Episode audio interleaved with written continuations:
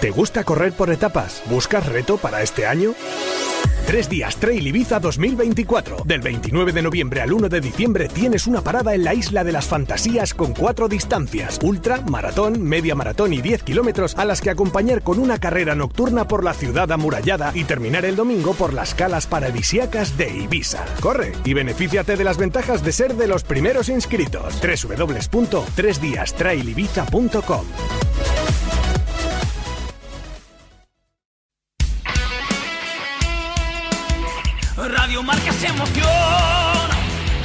Marca.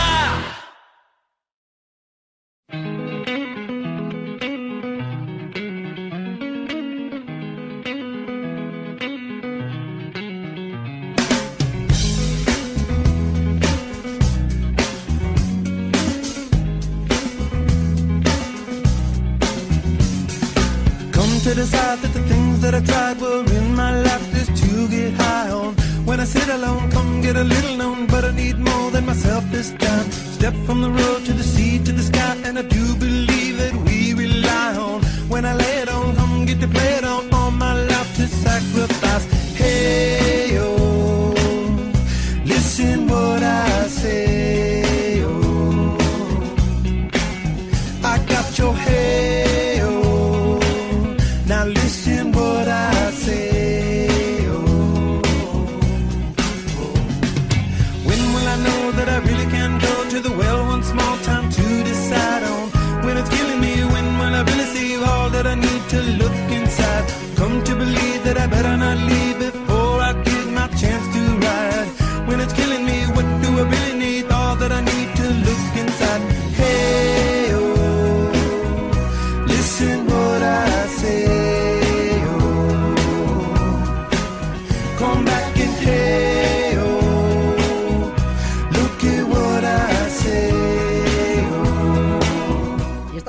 tenemos eh, invitado sección Dialog Granado. Juan Carlos Granado, ¿qué tal? Muy buenas. Casi se me ha olvidado ya. Dialog Granado. Sí, sí, llevamos ya más de un mes y medio.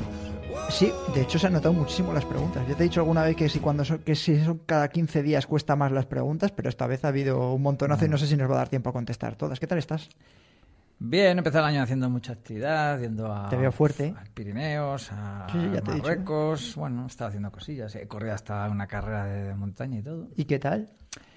Bastante bien, porque no se me hizo muy larga para lo que entreno, vamos, que sí que disfruté, además que nos hizo...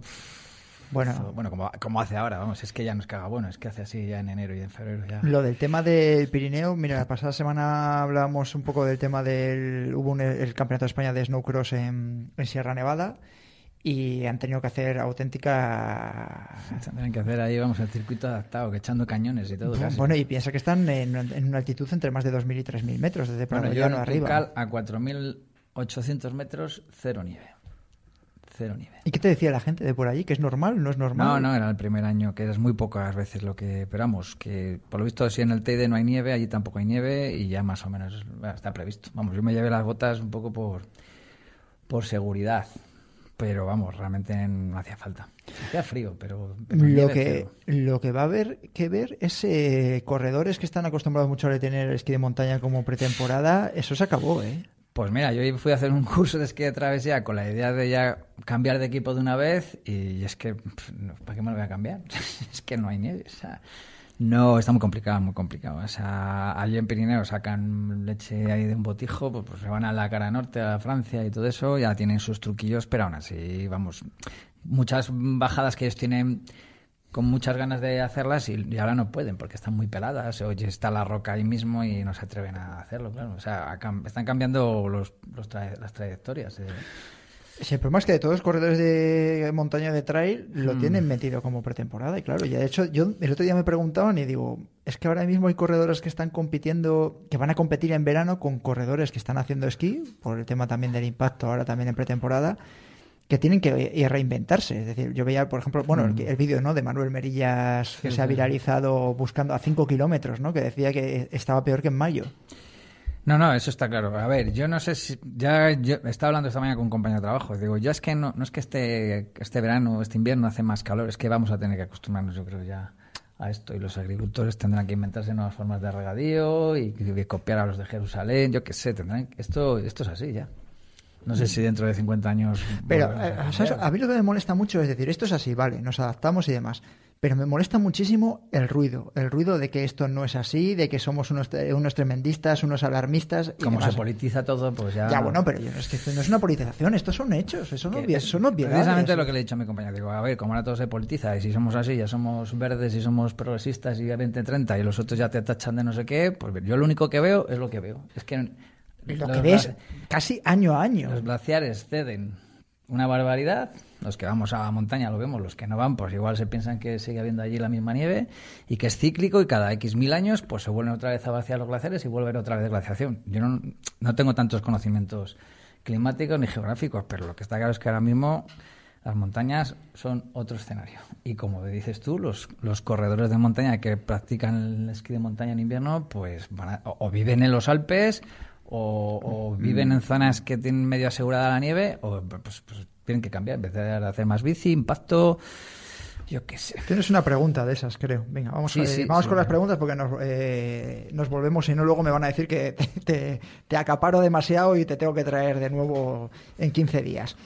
Bueno, te preguntan, ya sabéis que podéis, la forma más rápida de contactar con Juan Carlos Granados es a través del club de, de Strava, por supuesto en Entrena tu Desafío, eh, el proyecto de trabajo de entrenamiento de, de Juan Carlos. Y a través de nuestro club de Strava o las redes sociales les dejamos las preguntas que se las hacemos cada 15 días cuando viene al programa o cada mes si tarda un poquito más. Ángel González Iglesias. Hola, antes de nada, enhorabuena por el programa. Seguid así porque estáis haciendo un gran trabajo. Bueno, pues gracias Ángel. Muchas gracias por apostar por nuestro deporte. Ahora para Juan Carlos, para los corredores de largas distancias en general, ¿cómo ves el uso de la bicicleta de carretera o montaña como herramienta de entreno sin someter a impacto al cuerpo? ¿La incluirías en un plan de entreno? Si es así, ¿cómo lo harías para acumular volumen? En extensivo, trabajar fuerza. Muchas gracias. Bueno, pues la respuesta corta es sí, por supuesto. Y la respuesta un poco más eh, profundizada es que, bueno, eh, en principio siempre se puede utilizar, siempre y cuando tengas, lo que hemos hablado varias veces, un mínimo de nivel en la bicicleta para poder sacar ventaja a ese trabajo tanto muscular como, como cardiovascular. Eh, lo que está claro es que, sobre todo los corredores de ultra, habitualmente tiran mucho de ello. Sí que es verdad que la mayoría de los corredores de ultra, los más antiguos, como venían de los rides, tenían mucha... O las de Miguel Eras, por supuesto. Por ejemplo, o sea, tenía mucho... Nuria Picas, Usue Fraile, pues toda esta gente estaban muy familiarizadas con el uso de varias disciplinas aeróbicas de outdoor, entonces eh, sacaban mucho rendimiento a la bicicleta, tanto la de carretera como la de montaña, a la, bici- a la BTT. Pero bueno, aún así, aunque no tengas un gran nivel en, en bicicleta de montaña, como lo que estás haciendo, en bicicleta, perdona, como lo que estás haciendo es buscar un trabajo alternativo para evitar impacto y sobre todo es acumular esfuerzos de larga duración eh, que también alternen un poco todo el trabajo de carrera, aunque no sea muy específico, pero a nivel metabólico sí que es bastante específico. Incluso ya depende de lo que domines, la bicicleta de montaña te puede dar hasta una cierta ventaja eh, mm, propioceptiva, de anticipación, en cuanto a ver los- las curvas, cómo las tomas, cómo las anticipas, porque en carrera siempre vas un poco más deprisa que entrando corriendo. A lo Van der Bueno, Poel. Sí. pues ese tipo de cosas te puede ayudar porque es verdad que, que- que coges un feeling con el terreno. Pero vamos, básicamente casi todos los corredores de montaña lo que hacen es utilizar la bicicleta de carretera porque las oscilaciones de la- del pulso, de la intensidad son mucho menores que en una bicicleta de montaña que te tienes que adaptar al terreno con las subidas y bajadas, entonces es muy difícil mantener un ritmo estable. Y si utilizas como trabajo para evitar impacto, sobre todo los días post carrera o días de entrenamientos muy intensos, pues utilizan la, la bicicleta de carretera, que pues está 3, 4 horas en la bicicleta, eh, con una intensidad media baja, si tú quieres, y sin impacto. Rodillo. Porque como dices, Eh. tú has, hablado- has empezado hablando de, de ultra, de ultra runners, eh, ultra distancia, pero claro, yo eh, ya veo un montonazo de corredores que no hacen ultra distancia eh, metiendo el rodillo todas las semanas, ¿eh? Bueno, pues como tú bien sabes, el rodillo eh, es otro entrenamiento que no tiene nada que ver a la bicicleta de carretera que se utiliza de forma extensiva. Eh, aquí sí que tienes que trabajar la intensidad y aquí sí que tienes que tener un nivel mínimo para poder conseguir llegar a unas pulsaciones altas que, claro, gente como tú, que, que- que ya lleváis unos años en el rodillo eh, metiendo muchas horas y muchos esfuerzos intensos con competiciones simuladas, pues está claro que le sacas ese rendimiento, Sí, consigues totalmente. estar a 160, 170 pulsaciones, cada uno a su nivel, en una zona 4 o 5 casi todos los días, porque en una sesión de rodillo casi nadie la concibe como estar una hora soltando piernas. Todo el mundo se mete a hacer un entrenamiento ya sea pautado o ya sea con las plataformas de simulación que te picas hasta con las aceras. Entonces al final consigues, yo sinceramente no consigo los pulsos que consigo con el rodillo en casa o en algún día que voy a alguna sesión de bici, que lo que por mucho que me meta en un puerto la, la bici de montaña no consigo esos pulsos nunca. Porque no estás compitiendo. Porque vas de paseo. No, no, yo no, yo no voy de paseo. bueno, ¿eh? aunque no vayas de paseo. Pero me es No imposible. es lo mismo. La motivación o la- yo qué sé. El Mira. hecho de que te saquen de tu zona de confort y estés ahí es. picado ahí con una a tu lado, que el monitor te diga 30 segundos más y ahora cuando llegues arriba le metes un poquito más cuando ya vas con 165 pulsaciones y, y dices, me cago en ya que voy a 170 ya. Sí, es el- mira, el otro día hacía yo un puerto, eh, un- bueno, una simulación eh, con 600 eh, positivos. 670 creo que tiene la Laguna de los Peces. En 17 kilómetros o 15 kilómetros si le quitas la parte de abajo que es más llana. Desde donde está el coma, además, y demás historias.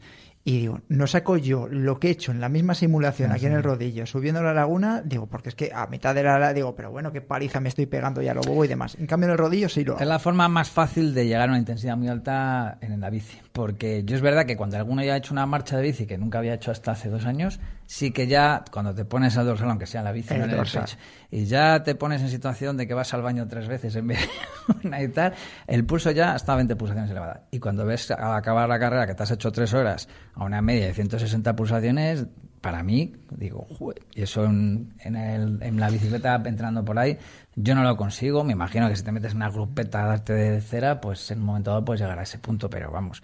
Sí me parece un entrenamiento muy interesante, ya no tanto para distancias largas, pero sí para simular esos esfuerzos de, de cambios de ritmo y mucho cambio de intensidad que se pueden parecer a, la- a- a las, bici- a las carreras de montaña un poco más cortas. Lo dejamos, pero yo creo que es una de las tendencias post pandemia que se ha establecido en los corredores, unido a lo del tema del cambio climático y la falta de nieve, se ha convertido en un gran aliado de los corredores de, de trail running. De asfalto no lo sé, me podrías decir tú, pero Bueno, se va viendo que antes no se veía a nadie, o sea, era algo incompatible totalmente. Todos los entrenadores más antiguos veían la bicicleta como un enemigo, o sea, una transferencia súper negativa, le quitas eh, feeling al apoyo, y ahora ya los maratonianos sí que la usan bastante como trabajo alternativo, sobre todo al principio del inicio de una preparación de la maratón o en los periodos de, inter- de descanso de transición.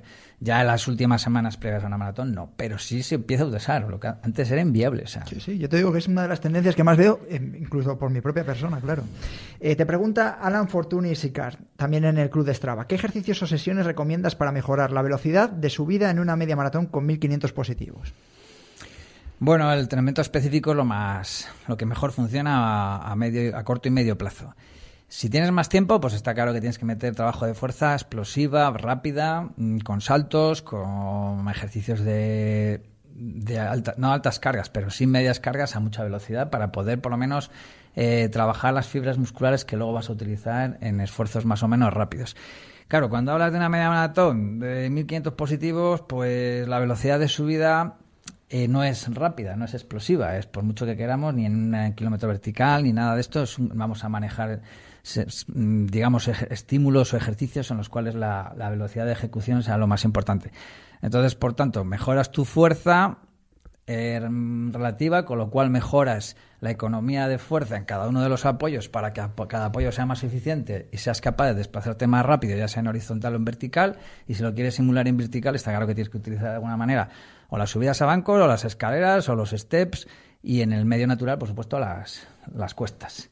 Aquí, por ejemplo, en Valladolid nos tenemos que inventar todo. No, no hables mucho de Valladolid porque cada vez que Ya, ponemos ya, lo que de si Valladolid. Sevilla, no, no, sí, es- ah, bueno, lo has leído, lo has leído tú. Me gusta que estés ahí atento, pero sí, ha habido palos a Patricia que Claro. ni te lo imaginas. Bueno, ya, pero aquí yo no puedo plantear un correo de Valladolid. Haces 10 minutos de subida rápida y luego arriba te haces 2 kilómetros o, o 20 minutos fuertes para trabajar el consumo máximo de. Claro, pues claro. exactamente, aquí no puedes hacer eso. Entonces, sí que sería interesante hacer ese tipo de, de estímulos, estímulos cortos, eh, más o menos rápidos, dentro de lo que te deje llevar la pendiente del porcentaje de pendiente que dejes, pues hasta un 6 o un 8%, más o menos te deja correr deprisa, a partir de un 8% la velocidad se ralentiza mucho y ya sabemos que el 14 o el 15% es la que ya tienes que decidir si andas o corres. Entonces, el estímulo específico es hacer cuestas, Tampoco como un, como un corredor de medio fondo o fondista, porque nunca vas a coger esas velocidades de carga. Sí intentar que sea en un terreno que tampoco sea muy sencillo, para que la velocidad de desplazamiento hacia arriba sea lo más específico posible a la, a la competición que te vas a encontrar y hacer repeticiones, subir y bajar. Incluso aprovechar también las bajadas Para recuperar. para recuperar o incluso también para trabajar la parte técnica, propioceptiva, de anticipación, porque aunque no trabajes, si eres ya cierta, tienes ciertos, mm, cierto recorrido en este deporte, si sabes bajar con cierta soltura, sin forzar, pues te puedes ayudar a mejorar tus bajadas sin que metabólicamente y muscularmente te afecte a la siguiente subida. Entonces, las pares o las impares, a veces se suele utilizar, las pares bajan más deprisa, las impares bajan más despacio, y en las cuestas, pues también alternar cuestas más de cortitas, más rápidas, con un porcentaje elevado, o cuestas más largas de 4, 5, 6 minutos, o el que tenga montaña, incluso hacer mm, cuestas de 8 o 10 minutos, eh, con menos repeticiones, pero claro, aprovechando la, la- toda la intensidad que te deje esa cuesta. Y si estás en medio de una tirada más o menos larga, la que vas a la montaña, pues no sé si el fin de semana, el que pueda entre semana, sí puedes utilizar en medio del rodaje, coger una cuesta que te deje progresar con cierta facilidad y hacerte un cambio de ritmo rápido para que sea lo más específico posible con fatiga previa y luego tienes que seguir haciendo eh, la- lo que te queda hasta que acabes el entrenamiento. Entonces, bueno, sí que lo que está claro es que hay que hacerlo casi todo en específico, en, en la cuesta. Gumer Martínez, buenas y enhorabuena por el programa. Gracias, Gumer. Eh, pregunta, ¿pilates o yoga o spinning? Que me encanta. Gracias y un saludo. Es una buena pregunta y, joder, o sea, una buena pregunta, que es una pregunta muy abierta.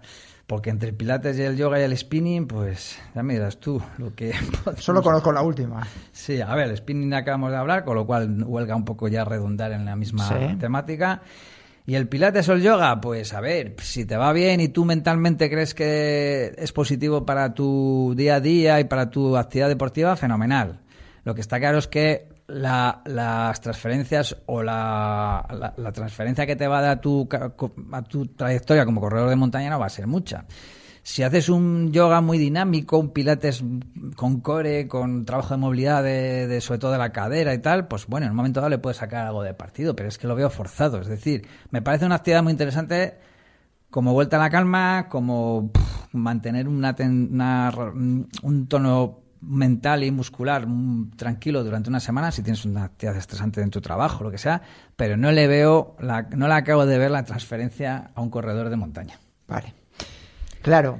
Eh, Alberto Endurance. Eh, hola, el planteamiento polarizado del microciclo me convence bastante, aunque creo que se aplica menos de lo que parece. No se llega a ir tan suave en el kilómetro suave ni tan fuerte en el fuerte. No obstante, ni el volumen semanal es medio o bajo, menos de el- 60 si- kilómetros. Si, el volumen en semanal es medio bajo, Eh, has dicho ni el volumen. Ah, pues sí. Si el volumen, ah, pues perdona, sí. Si el volumen semanal es medio bajo, menos de 60 kilómetros, ¿recomendarías de los porcentajes de polarizado o aumentarías la, fracción de intensidad? Joder, es una pregunta interesante. Eh, sobre todo Está más que- complicada, sí. En esta, es, esta, como siempre, como los entrenadores somos todos gallegos, todo siempre depende, ¿no? Quiere decir que esto es una pregunta que hay que saber mucho eh, la situación de esta, de, en este caso, Alberto Endura, Endura- Endurance. Endurance. Endurace. Sí, Endurance, sí.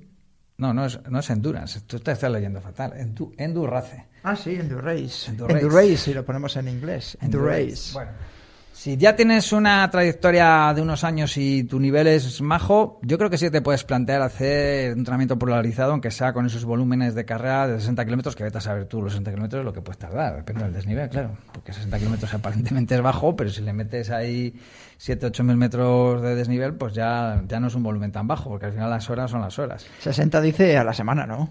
Sí, sí. Ah, ya Sí, pero bueno, ya sabes que en, en carreras de montaña no es muy habitual mm, cuantificar la- los volúmenes por kilómetros. Aquí en Valladolid sí, Más en desnivel. en desnivel y en horas, o sea, Sí. quiero decir, en tiempo. Pero bueno, que es, un es una... Entiendo que si te dedicas a esto, pues es una distancia aparentemente baja, 60 kilómetros, ya me gustaría a mí hacerlo.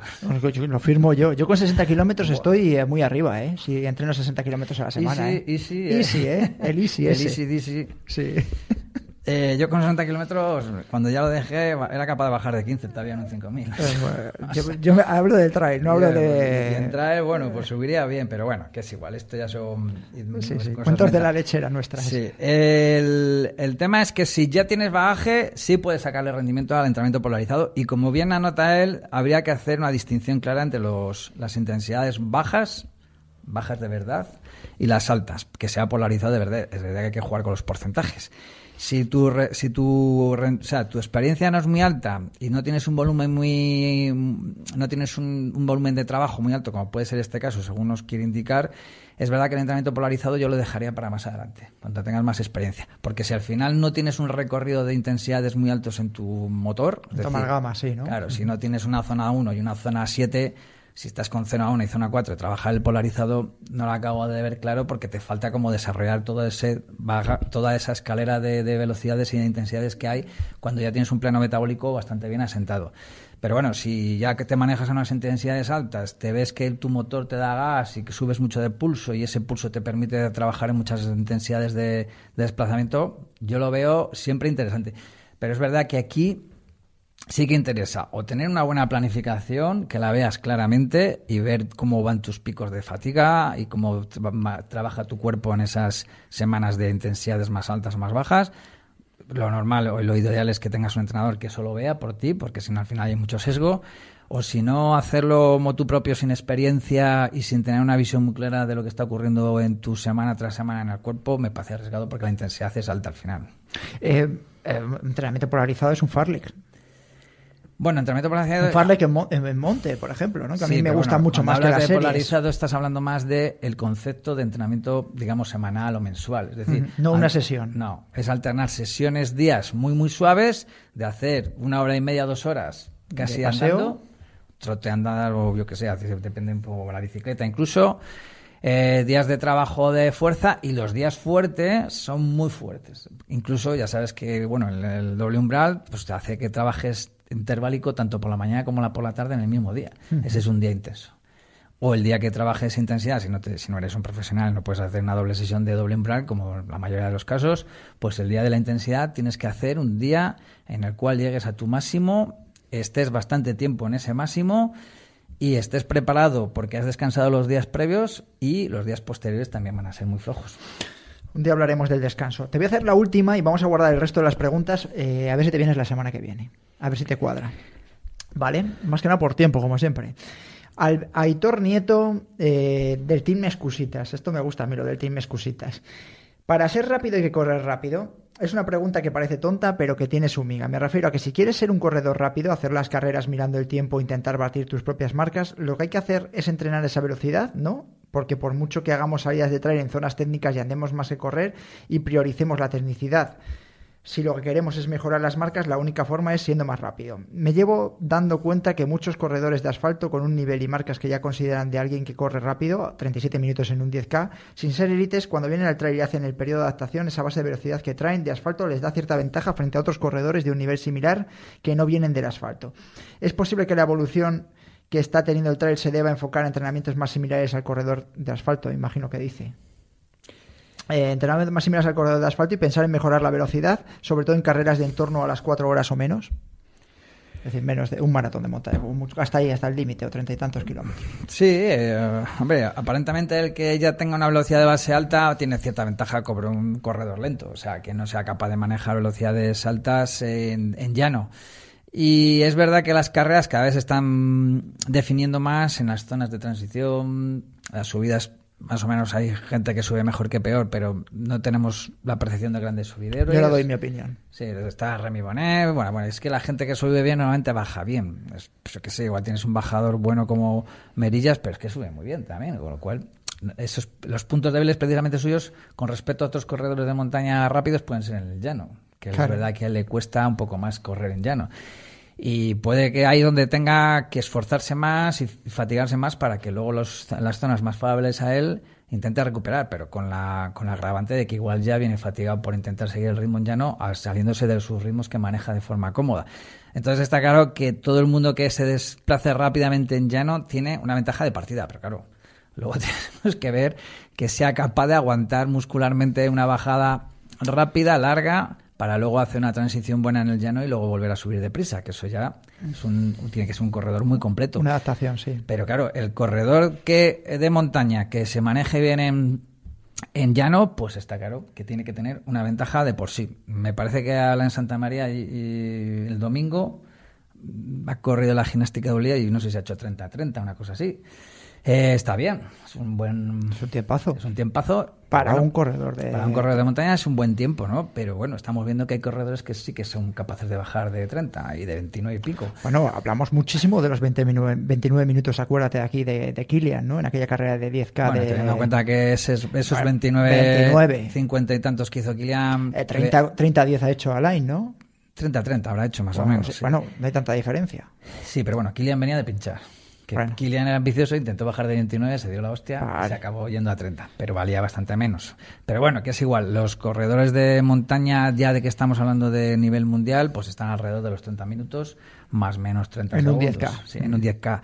Con lo cual, en una situación de transición, teniendo en cuenta que Alain Santa María es un subidor bestial y bajando no le tengo tan cogido el punto, pero entiendo que baja bien, pues para ganar a la, a la gente que gana. Los que vienen del ciclismo normalmente subiendo... Subiendo tiene mucho motor, como los corredores Eso de asfalto. Subiendo no tenemos ningún Por problema. eso, normalmente, lo que iba a dar yo mi opinión, de- depende de la carrera, primero para hacer esa valoración y segundo, que normalmente las carreras de trail running eh, o de montaña se deciden bajando siempre. Sí, Suelen eh, decidirse Lo que pasa bajando. es que los, los, los que tienen ya mucho nivel ya no hay tantas diferencias bajando. Y depende de dónde esté la bajada. Tú imagínate, estaba pensando ahora mismo que ten- estamos, estamos hablando tanto de Transgran Canaria, el maratón de Transgran Canaria. Mm, de lo- por los tiempos que está hablando. Es decir, te metes en el barranco bajando ahí, que son 2-3 kilómetros, que son bastante técnicos eh, después de la carrera. Un tío a lo mejor que no requiere tanto esfuerzo bajando, que tiene cogidos ciertos movimientos, eh, te va a ganar la carrera ahí. De hecho, ya lo hemos visto más de una Sí, vez. sí, sí, sí. A ver, cuando está la cosa muy igualada a la élite, casi va depende más de casi de. O sea, si hay grandes diferencias bajando, se nota casi del nivel de fatiga. Pero bueno, en corredores normales, sí, la diferencia es muy alta. Sea, te ves que te pegan unas Bueno. pasadas algunos bajando de bestiales, igual que pegas unas pasadas subiendo a otros. O sea, sí que hay muchas diferencias porque la gente no es tan completa como la élite. Con lo cual, si en el llano eres una persona que se defiende bien y encima no gastas mucho en la zona llana, que sí que energéticamente se desgasta mucho, igual que subiendo, pues tienes ventaja siempre, claro, pero hay que ser lo más completo posible. Y es verdad que poco a poco la tendencia es que este deporte cada vez, yo hablo solo de la parte de entrenamiento técnica, es decir, de rendimiento, eh, va mejorando, la gente empieza a hacer el trail desde más pequeños, empiezan a hacer desde escuelas y son muy completos. Y las carreras al final cada vez son más rápidas, pero ya no porque sean más técnicas, sino porque es que la gente cada vez corre más rápido, con lo cual los ritmos medios de carrera van siendo, pues empiezan a hacer ritmos de carrera de 5 minutos el kilómetro en carreras muy técnicas, con lo cual si vas a 5 de media, está claro que está habiendo muchos momentos en los cuales estás corriendo a 3.30 o 3 o Claro, por- 3.20. por narices, además, sí. Entonces, eh, entonces está claro que si a 3.30, 3.20 te manejas con comodidad y no gastas mucho, pues vas a tener una ventaja con el que va a 3.40 mm, gastando. Eh, es que según voy hablando contigo se me van ocurriendo cosas y estaba pensando, según decir lo de las carreras cada vez más rápidas y demás, que sepas que la final de las Golden Trail Series va a volver a ser circuito. A ese circuito de florero. Sí, va a ser circuito florero. Para que tú lo Bueno, sepas. oye, ya habéis visto que los corredores eh, tienen cada una su opinión. Sí. Fíjate lo que dijo Jan eh, la pasada semana, hace dos semanas aquí en, en Ingravios. Si es que al final te vas a tener que adaptar a lo que haya. Sí, Si y- quieres dedicarte profesionalmente a esto, no te puedes quejar, esta me va mejor, esta me va peor. Pues es como un velocista que se va a la ruta al sol o un montaña o uno que debe hacer No, lo una que decía. se va a bueno, ir haciendo memoria de lo que hemos estado hablando aquí en Ingrávidos. Te salta aquí Manuel Merías que dice que no le gusta absolutamente nada el tema de UTMB, pero que va a ir por contrato a la CCC este, a finales de verano. Y no te queda otra. Y él hace, Sí. que hace 6-7 meses has dicho que no querías saber nada de Ultra de Mont Blanc eh, por tener que conseguir el Running Stone. Y como lo que he dicho yo, que mucha gente, yo pensé que me iban a caer palos, el tema de, de Kilian Jornet. Digo, cambias de tendencia en 6 meses, que te has ido a pegar por un Running Stone a, correr una carrera de castaña que además te ha estropeado toda la temporada. Bueno, eh, la semana que viene te invito otra vez. Si puedes, vienes y completamos. Miramos la agenda, a ver. Miramos la agenda, En principio, este fin de semana no tengo nada, la siguiente ya sí, pero bueno. Bueno, ya veremos.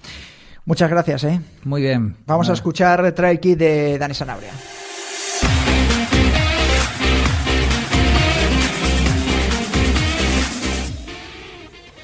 Tercera pista, la corredora de trail que buscamos se siente muy a gusto compitiendo contra los hombres y hasta le pone.